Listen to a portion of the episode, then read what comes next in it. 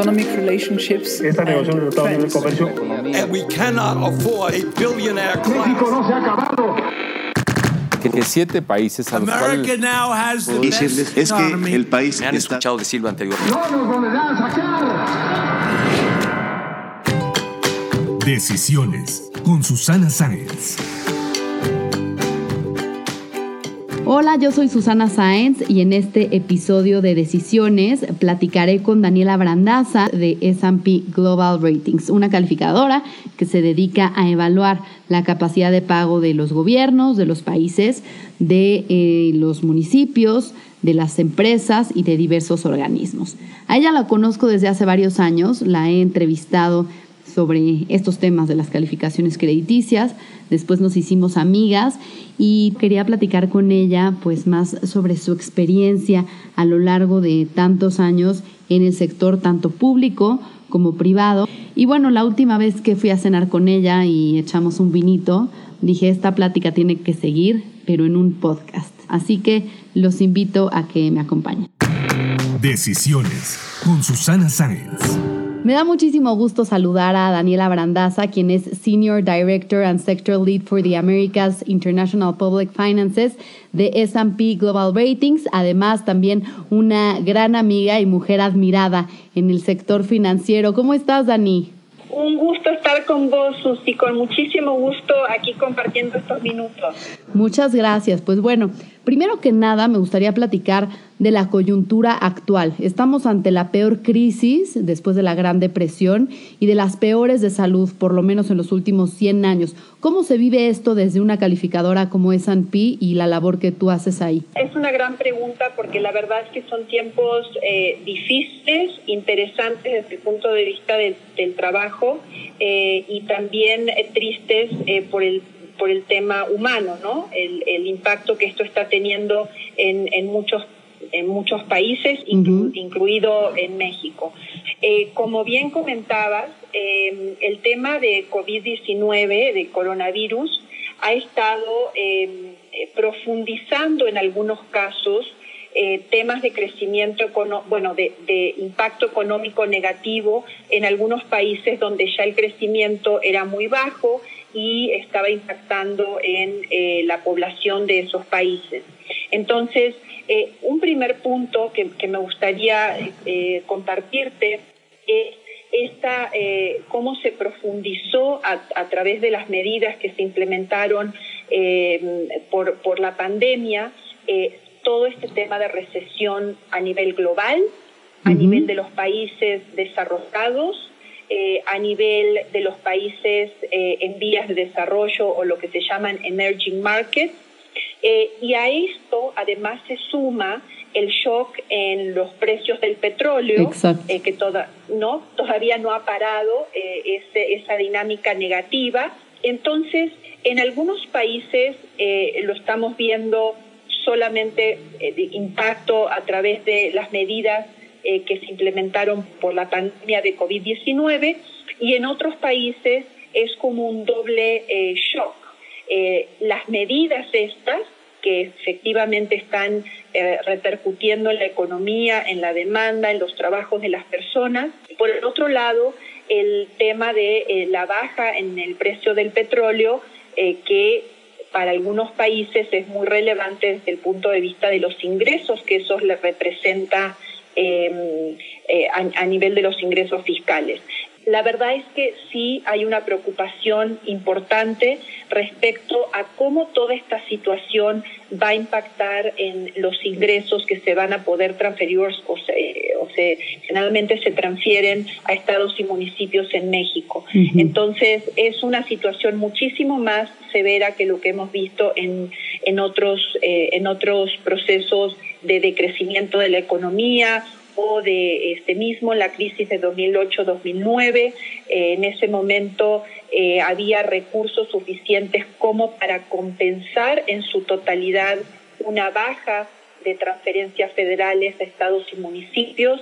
En estos momentos creemos que hay eh, menos posibilidades que esos recursos o esos fondos que, que compensan a, a, los decrecimientos de participaciones eh, puedan estar presentes para, para poder contrarrestar lo que, lo que estamos eh, viendo de decrecimiento económico eh, en México. Justo eso, justo eso te quería preguntar, porque sabemos que llevas 17 años en esta calificadora, entonces, ¿te había tocado ver un panorama tan sombrío como este para México? Digo, ahorita mencionas la crisis del 2008, pero ¿ese ha sido lo más cercano?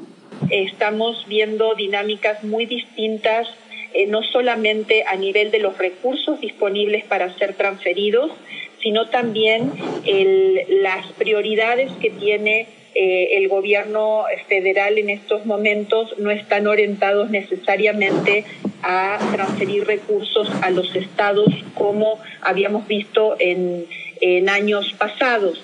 Entonces, estos eh, son como dos impactos también juntos y, sí nos preocupa porque generalmente en estos eh, momentos eh, puede haber más presión para que eh, las eh, entidades federativas, los estados y municipios, tengan que endeudarse más. Hay que destacar que cuando nosotros hacemos comparaciones a nivel global, eh, en la mayoría de los casos en, México, no, los estados y los municipios no tienen niveles de endeudamiento alto. Eh, sin embargo, eh, lo que vemos es que tienen presupuestos muy limitados para poder endeudarse en, en, forma significativa.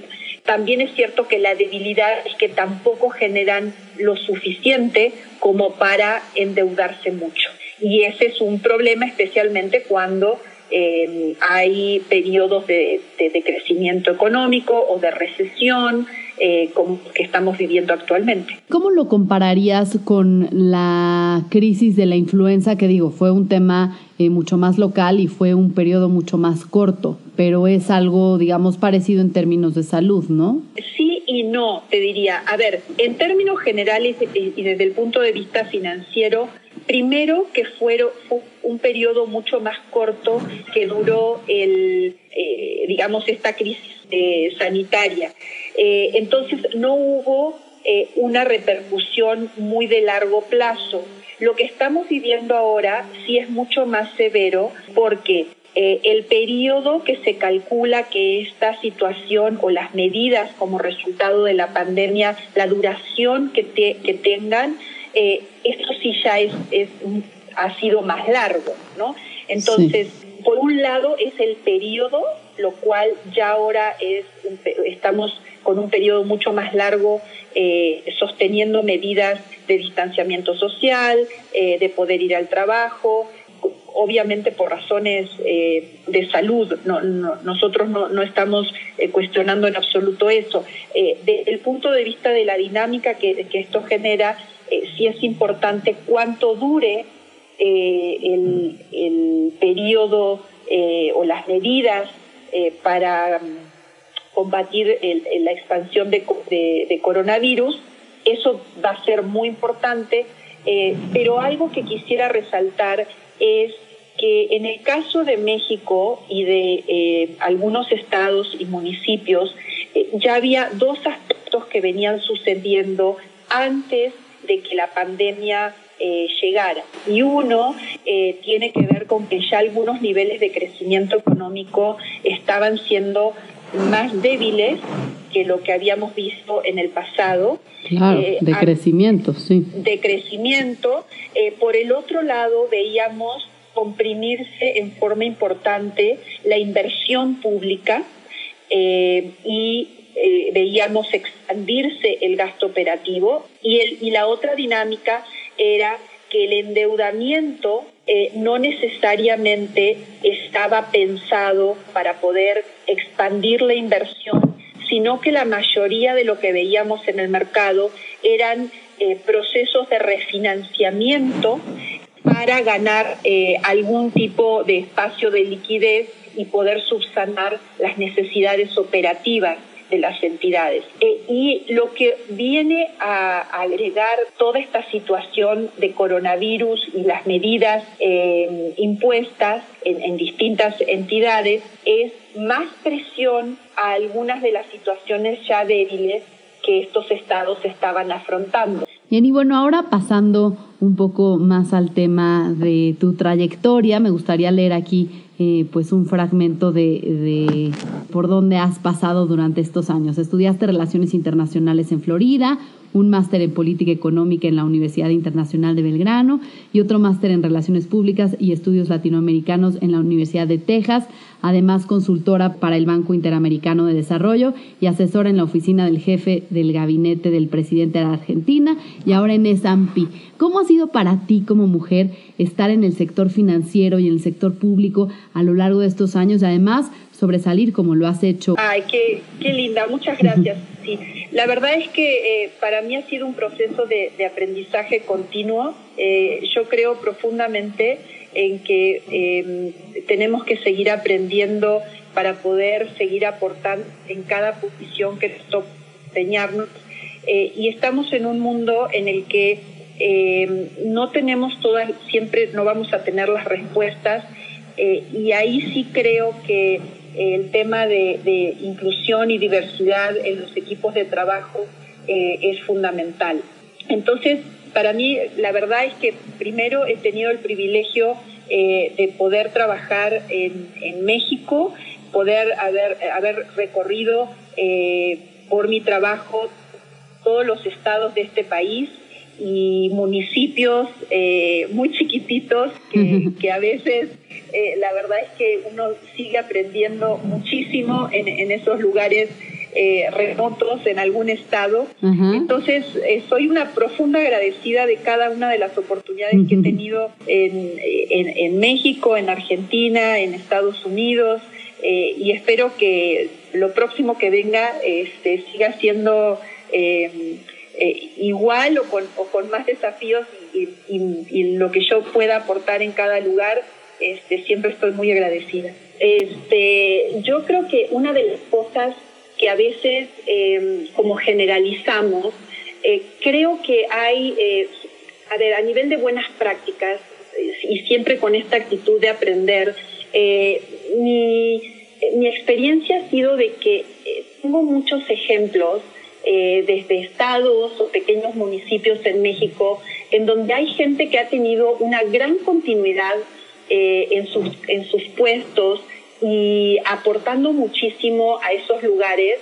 Entonces, eh, cuando escucho a veces de que no, em, digamos, de que falta continuidad y que no se pueden hacer muchas cosas y que este, hay un, como un tema de imposibilidad, la verdad es que eh, yo te diría que mi experiencia es que en México hay entidades que han logrado mantener el grado de inversión a través de muchos años y eso es el resultado del esfuerzo de gente por encima de cualquier ciclo político que pudo haber afectado eh, a la institución.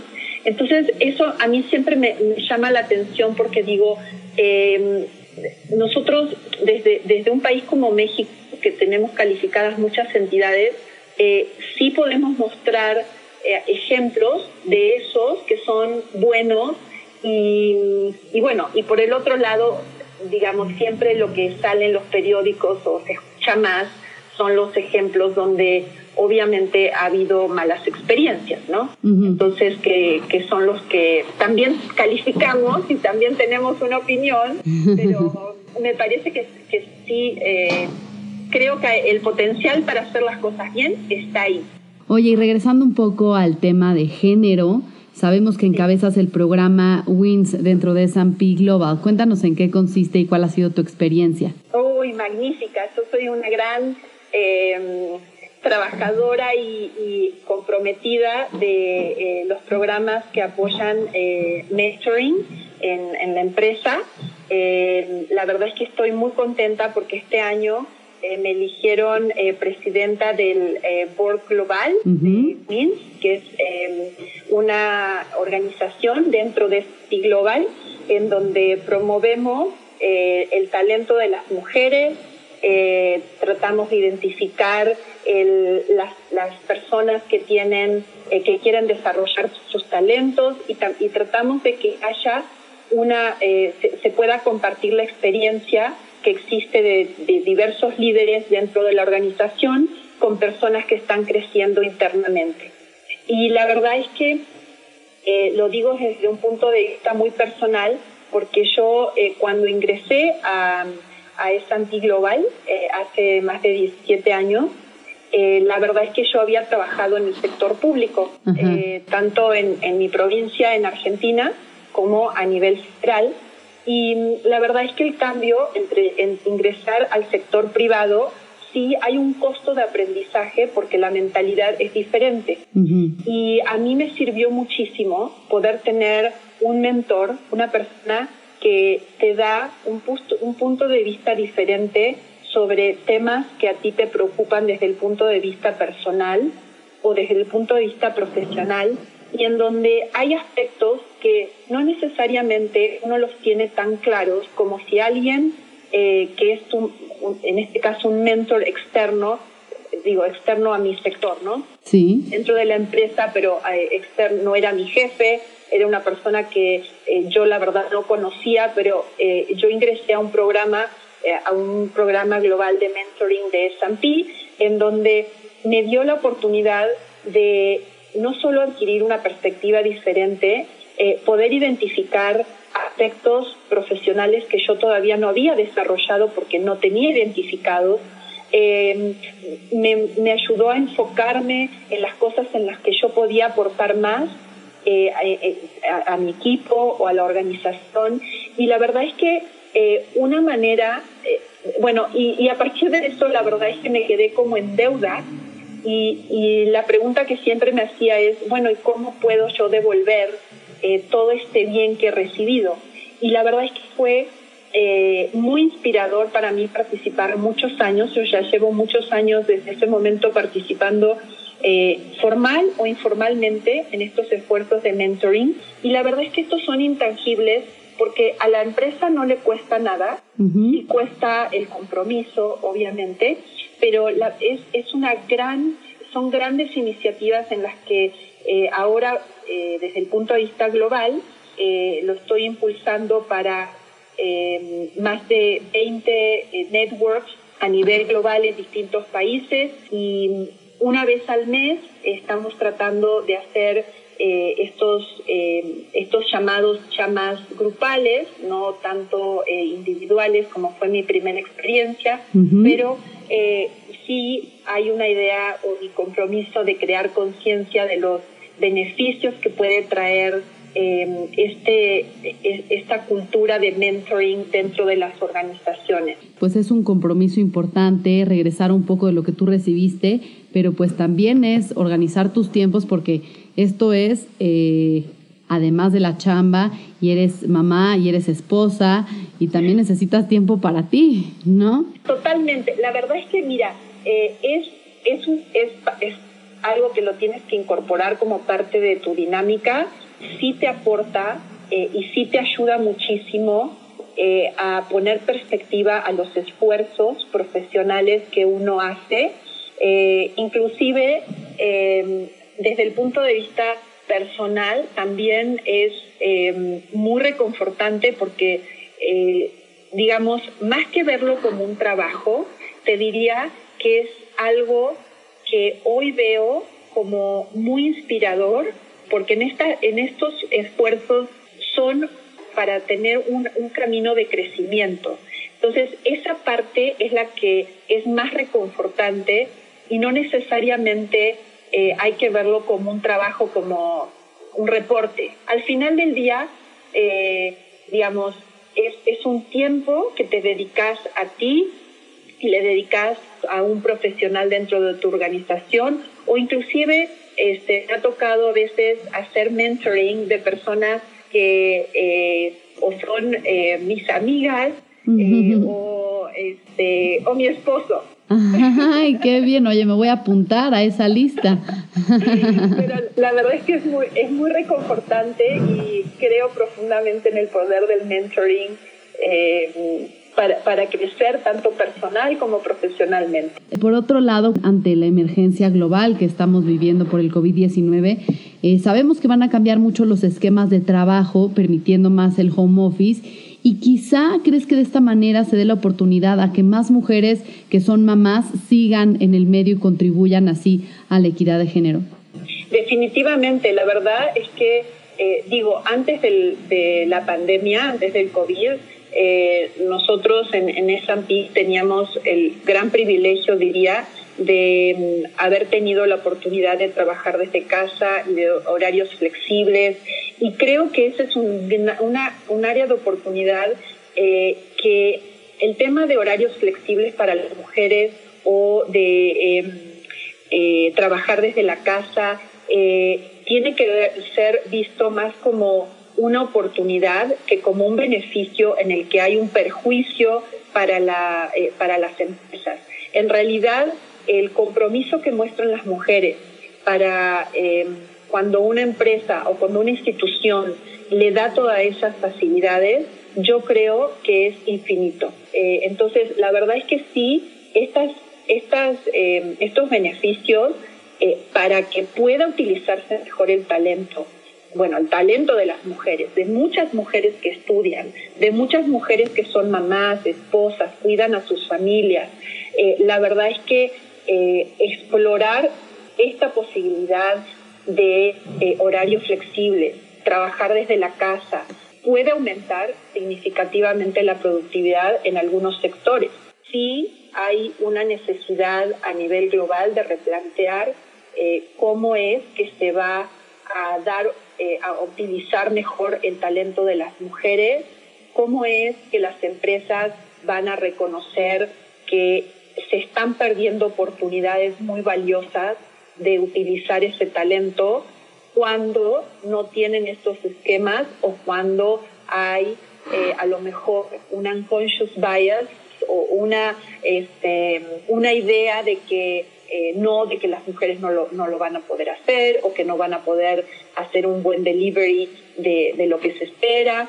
Obviamente hay puestos que eh, requieren la presencia física eso se entiende, ¿no?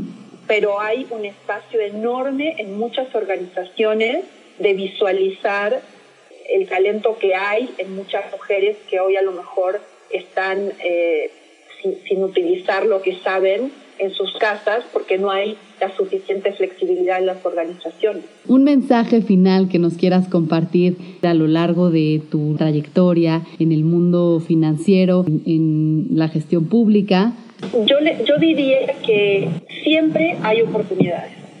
Eh, creo que eso es algo que a lo largo de, toda mi carrera, en, los lugares donde me ha tocado desempeñarme, aún en los momentos donde eh, había obstáculos, había impedimentos, eh, creo que siempre hay oportunidades y que mm, hay una parte de responsabilidad que tenemos las mujeres de mm, empoderarnos a nosotras mismas para decir si se puede.